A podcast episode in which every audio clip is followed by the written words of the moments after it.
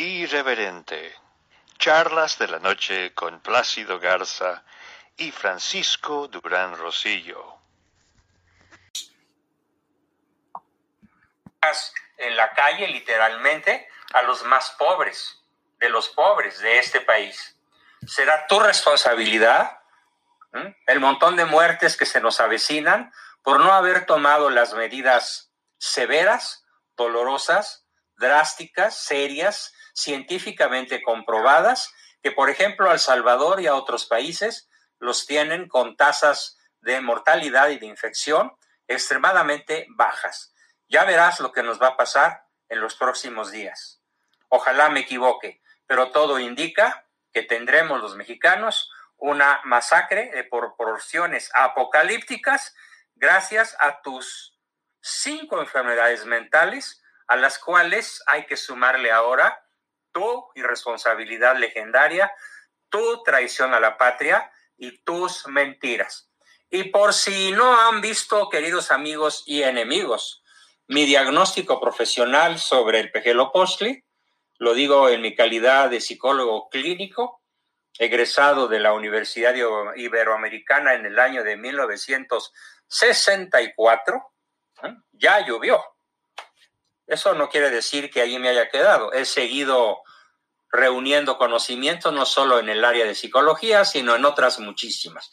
Pero en este momento lo que toca no es comentar mis títulos o mis conocimientos o las áreas de mi especialidad, sino señalar con toda precisión tus, eh, aparte de todo lo que he dicho en este breve video, recordarles a todos tus cinco enfermedades mentales. Eres un oligofrénico, es decir, una persona de ínfima capacidad intelectual, sin ninguna capacidad para hacer un tercer grado de abstracción. Te meneas, te mueves, decides como los animalitos basándote en colores, formas, sonidos, movimientos y accidentes, no en esencias. Dos, eres esquizofrénico, es decir, has construido un mundo que solo en tu cabeza existe. Tercero, eres paranoico, o sea, esquizofrénico, paranoico o paranoide.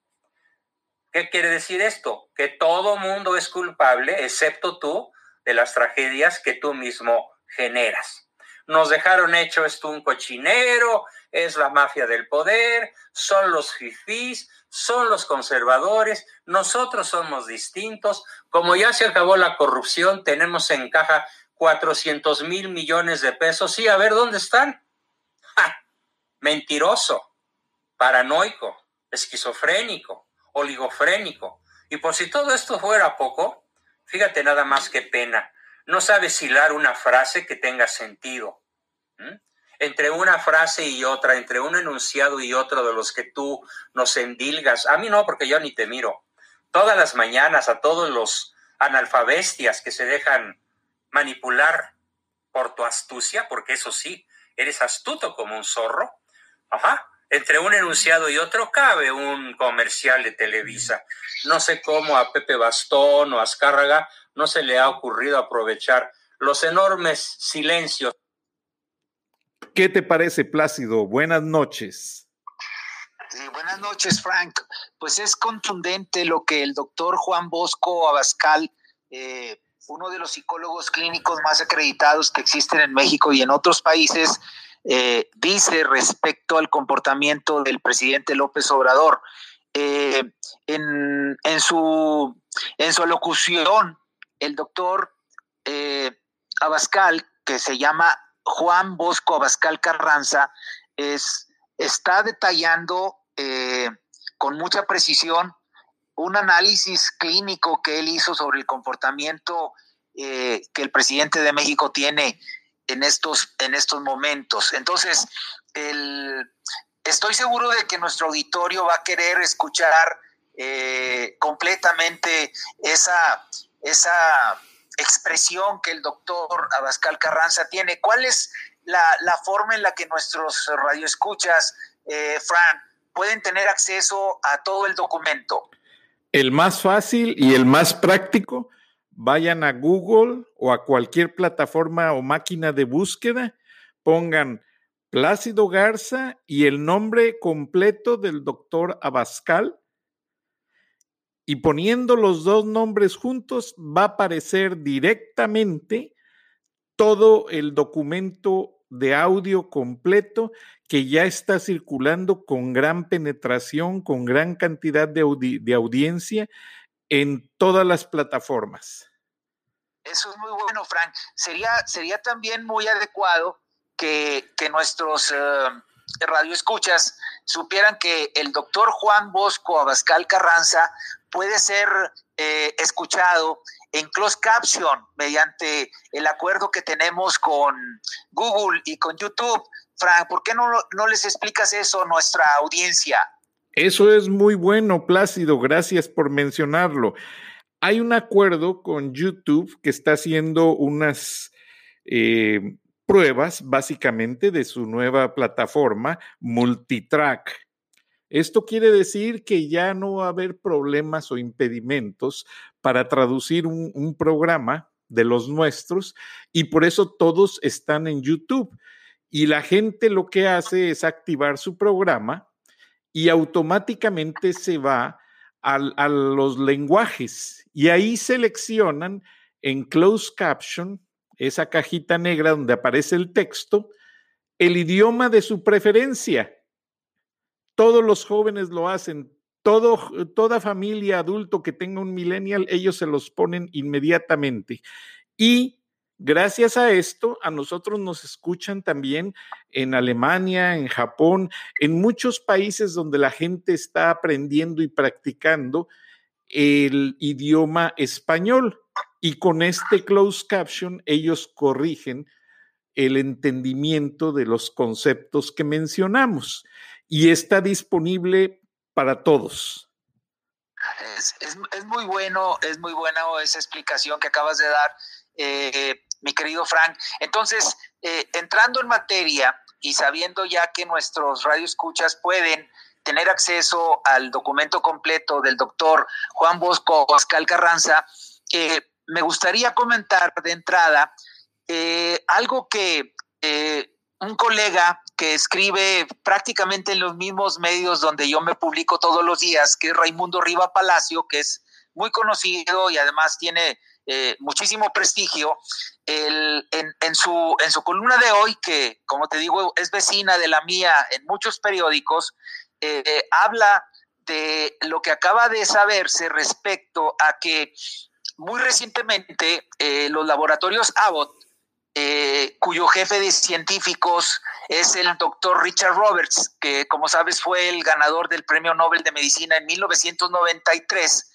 eh, este, este laboratorio de Abbott desarrolló una prueba que demora solamente cinco minutos para detectar el, el coronavirus.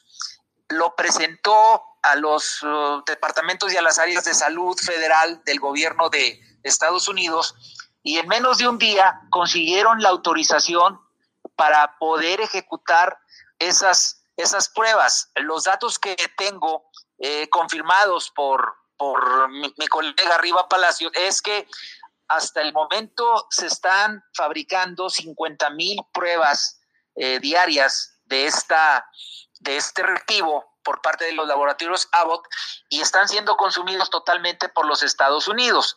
Eh, lo interesante del asunto es que el mismo, el mismo laboratorio ofreció el mismo producto al gobierno mexicano al mismo tiempo que lo hizo con el de los Estados Unidos. ¿Y sabes cuál fue la respuesta de las autoridades de salud relacionado a todo este, a todo este avance este, tecnológico de, esa firma en los Estados Unidos? La respuesta fue que no les interesaba porque no se atreven a decirle al presidente que quieren aplicar esa prueba porque la postura del presidente es que la pandemia prácticamente le hace los mandados al, al pueblo mexicano. ¿Qué te parece eso, mi querido Frank? Pues una grave irresponsabilidad que la hemos eh, venido enumerando con los saludos de mano con la Guardia Nacional, los besos a los niños, el abrazo a todas las señoras, hasta para tomarse selfie, y luego que básicamente remata con la mamá del Chapo Guzmán.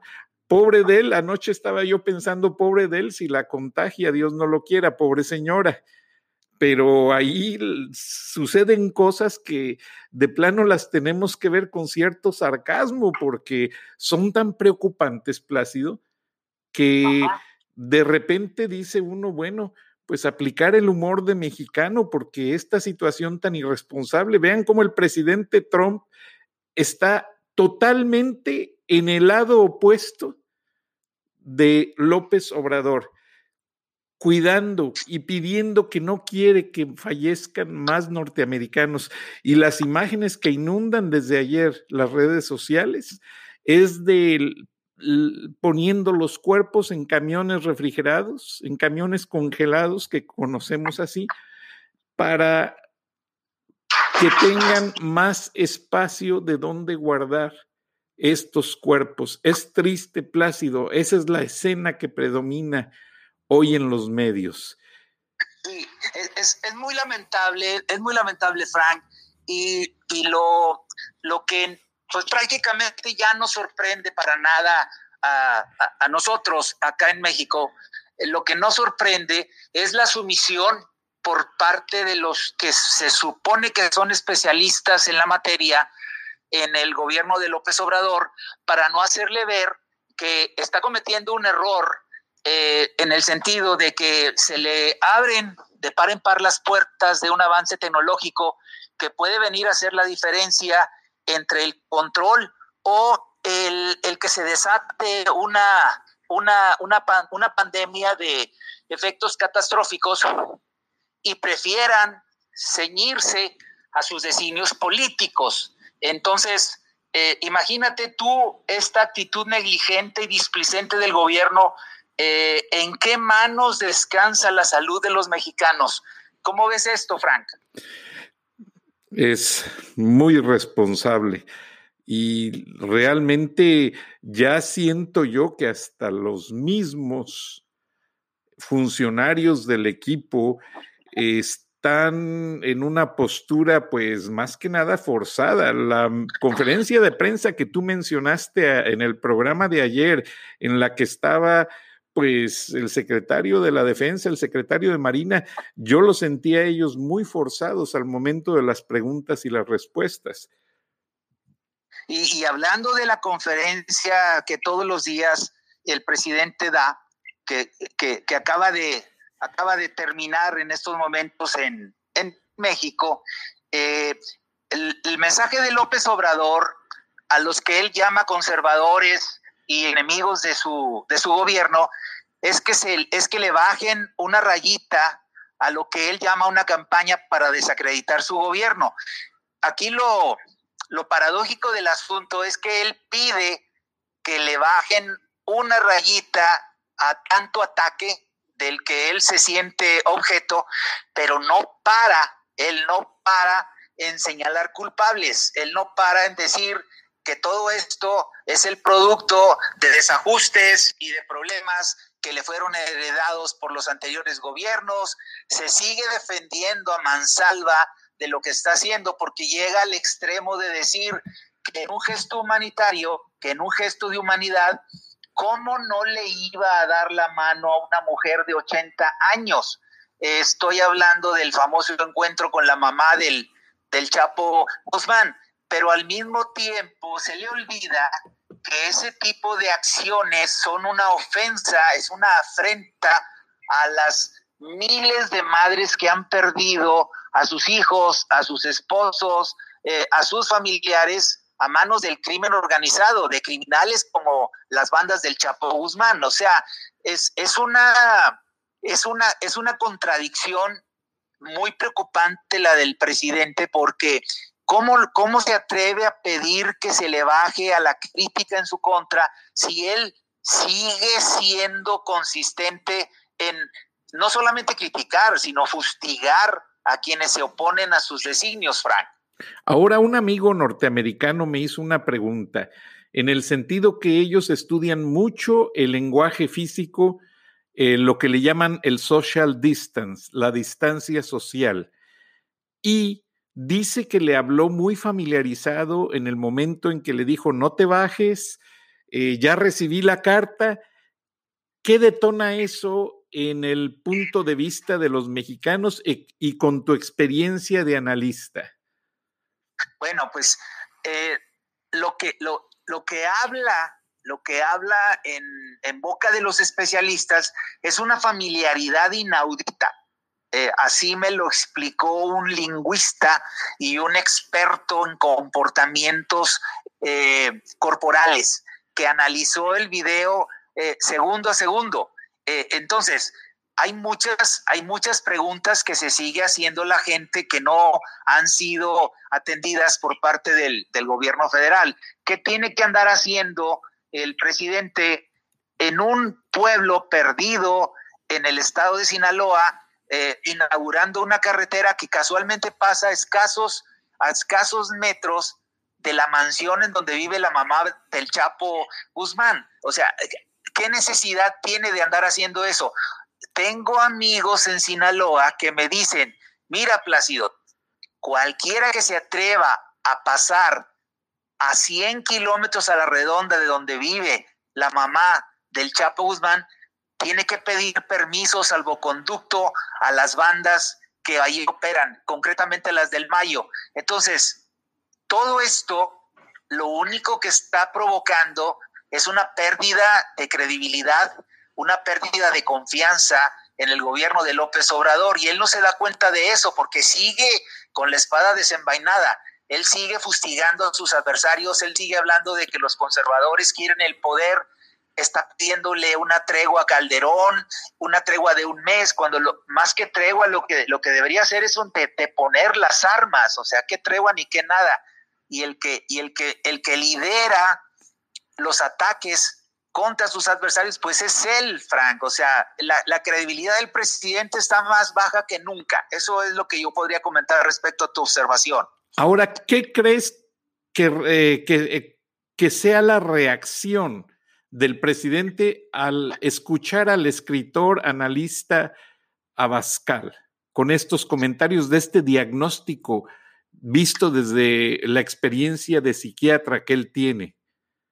bueno, yo me voy a adelantar. No he hecho contacto todavía con el doctor eh, Abascal Carranza, lo voy a hacer, pero me voy a adelantar analizando el, comportamiento típico de López Obrador al respecto. Lo va a descalificar y van a sobrar voces que le sirvan precisamente para ese propósito. Y una de esas voces, desgraciadamente, es la de una persona que se llama Cristian Rico. Eh, ese, e, esta persona, Cristian Rico, que dice que es de Roma y que presenta un currículum eh, que yo creo que dura tres o cuatro páginas, eh, está dedicado de alguna manera a defender todo lo que, lo que López Obrador realiza y lo hace desde un supuesto título que dice que tiene como egresado de la Universidad de Sapienza en Roma. sucede que en el 2003 en, el 2013, perdón, en, Panamá, eh, hubo un evento al que tuve la oportunidad de estar ahí y conocí a dos ingenieros de la Sapienza de Roma, Marco Ricci y Romana Mayone.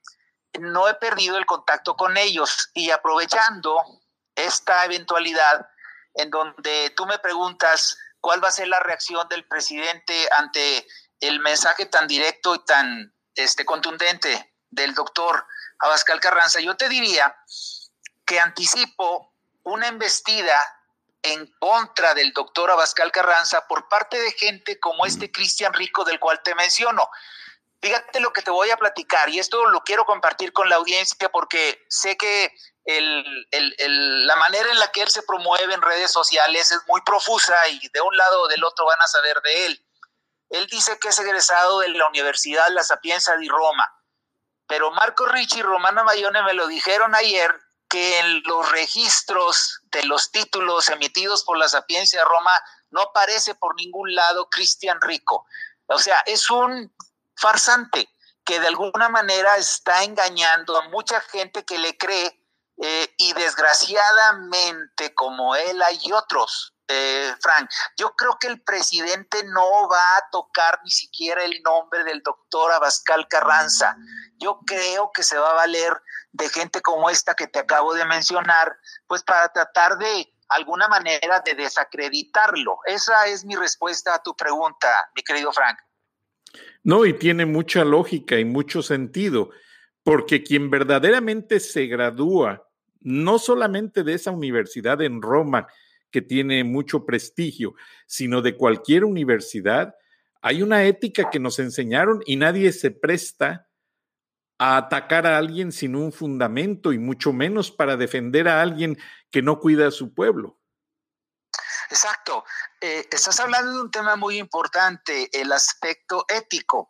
Eh, detrás del doctor Abascal Carranza hay una historia que se remonta al día en que él se graduó en la Universidad Iberoamericana. Estoy hablando de 1964. Desde entonces, él ha acumulado títulos en todo el mundo en donde ha actualizado sus conocimientos en materia de psicología clínica y psiquiatría. Entonces, eh, es, está fundamentado, está fundamentada la opinión que él tiene sobre el análisis que hizo del comportamiento de López Obrador. Y esa misma contundencia con la que él se expresa es compartida en este momento por mucha gente que sin tener los títulos que tiene el, doctor Abascal Carranza, simplemente utiliza algo que es el sentido común. Basta ver en acción a López Obrador para, como dice el doctor eh, Abascal Carranza, entre pausa y pausa, yo creo que cabe un comercial de Televisa fácilmente. O sea, eso, eso, es, eso es muy evidente y estoy seguro de que no escapa a, las observaciones que en Estados Unidos tiene sobre esto, Frank. Y vaya que las tienen, porque mucha gente piensa que por el hecho de que en México se habla el español como idioma oficial dentro de la política, que posiblemente Donald Trump ni enterado esté de lo que dice diariamente. Pues déjenme y les digo, están equivocados. Arthur Golden, un reconocido periodista, gran amigo mío, trabajó en grandes periódicos en los Estados Unidos, no menciono los nombres, pero cualquiera que ponga Arthur Golden saben a quién me refiero. En una ocasión hicimos un reportaje juntos para el New York Times y él me dijo, Francisco, en Estados Unidos hay un libro publicado y renovado cada año por la prensa asociada. Ese libro revisa las palabras y la terminología de todos los políticos y la condensan a simplificar cuáles son las palabras clave para detectar una mentira. Ejemplo, llego yo, Arthur Golden, a buscar al gobernador de un estado. Señorita, tengo cita con el gobernador para una entrevista. Ya estoy aquí. ¿Le puede avisar, por favor? Es a las 11 de la mañana. Ay, déjeme ver. En el déjeme ver, ya la secretaria ya está alertada de que busque cualquier pretexto para no recibirlo o tardar esa entrevista porque el funcionario no está listo en ese momento para contestar los cuestionamientos. Entra la secretaria supuestamente a buscar al gobernador y cuando regresa y le dice, ay, señor Golden, fíjese que el gobernador tuvo que salir de prisa. En el fíjese está remarcando la secretaria la mentira del gobernador que le dice por órdenes estrictas que le invente algo porque no va a atender a ese periodista en ese momento. Entonces, aprendí muchísimo trabajando al lado de ese señor. Y vaya que yo no le ayudaba como traductor, la verdad, yo no, en ese momento no estaba preparado para yo ser un traductor profesional o intérprete. Yo más bien le ayudaba con los contactos para conseguir a la gente que él quería ver.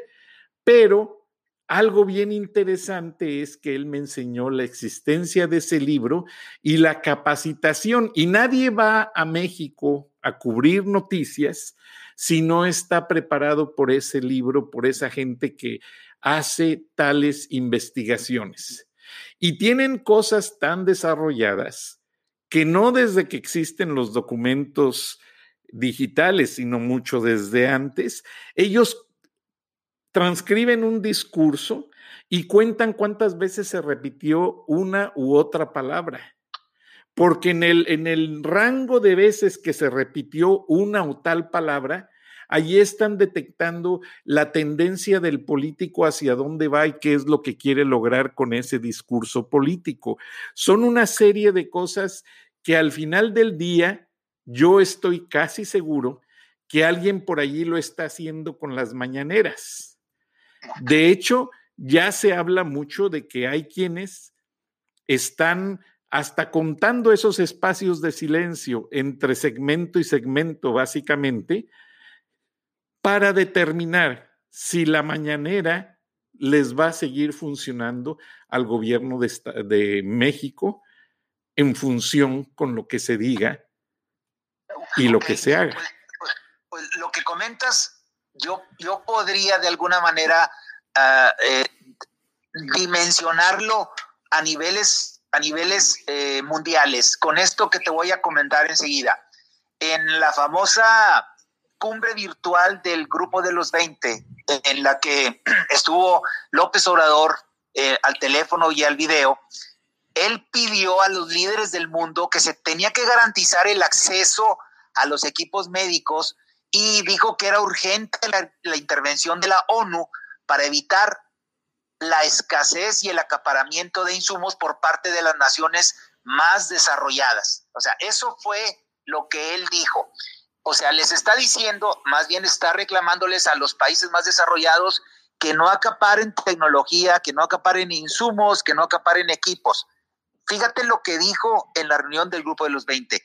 ¿Cómo, cómo te explicas o cómo nos explicamos que después de haberles reclamado a las naciones más desarrolladas del mundo que no acaparen eh, insumos, equipos y tecnología, su gente rechazó eh, la iniciativa que tuvo el doctor Richard Roberts de los laboratorios Abbott al ofrecerle la prueba de cinco minutos para la detección del COVID-19. O sea, no, no, no es creíble que un mandatario tenga ese doble lenguaje. Además de que no hila una frase o una palabra tan fácilmente, e, ese, ese elemento que acabas de analizar muy bien, Frank, se dimensiona a un grado todavía de mayor preocupación cuando nos damos cuenta de que pide una cosa y él se le niega, él se niega a que la tecnología resuelva una situación que en México es muy apremiante. Es, esto básicamente a mí me lleva a un punto muy, muy preocupante. El, el gobierno que tenemos en México es éticamente deficitario. Qué lástima, Plácido. Nos queda minuto y medio. ¿Qué piensas tú que pase ahora que el doctor Abascal está profundizando en sus estudios y observaciones hacia la conducta del presidente? Bueno, lo que, lo que ya está sucediendo a juzgar por los comentarios y la reacción que ha tenido la difusión del programa que, lanzamos eh, eh, hace unas horas, en donde viene el documento completo de lo que el doctor dijo, es que eh, el, el, ambiente en México es de una auténtica preocupación. Ya tenemos la preocupación de la pandemia que está aquí. Ahora se le suma la irresponsabilidad con la que las autoridades mexicanas están actuando y en grado superlativo a la carencia de capacidad por parte del que se supone que es el líder del país para poder afrontar una situación de esta naturaleza. Él sigue hablándoles a sus enemigos. Esto es esquizofrénico, como dice el doctor Abascal Carranza. Lo que menos necesita en este momento un país como México es tener a alguien que está más preocupado de lo que él cree que le están haciendo sus adversarios. En este momento se necesita un dignatario y no lo tenemos. Frank, tristemente México no tiene presidente. Necesitamos alguien que nos una, que no nos divida y sin enemigos. Buenas noches. Gracias, Plácido.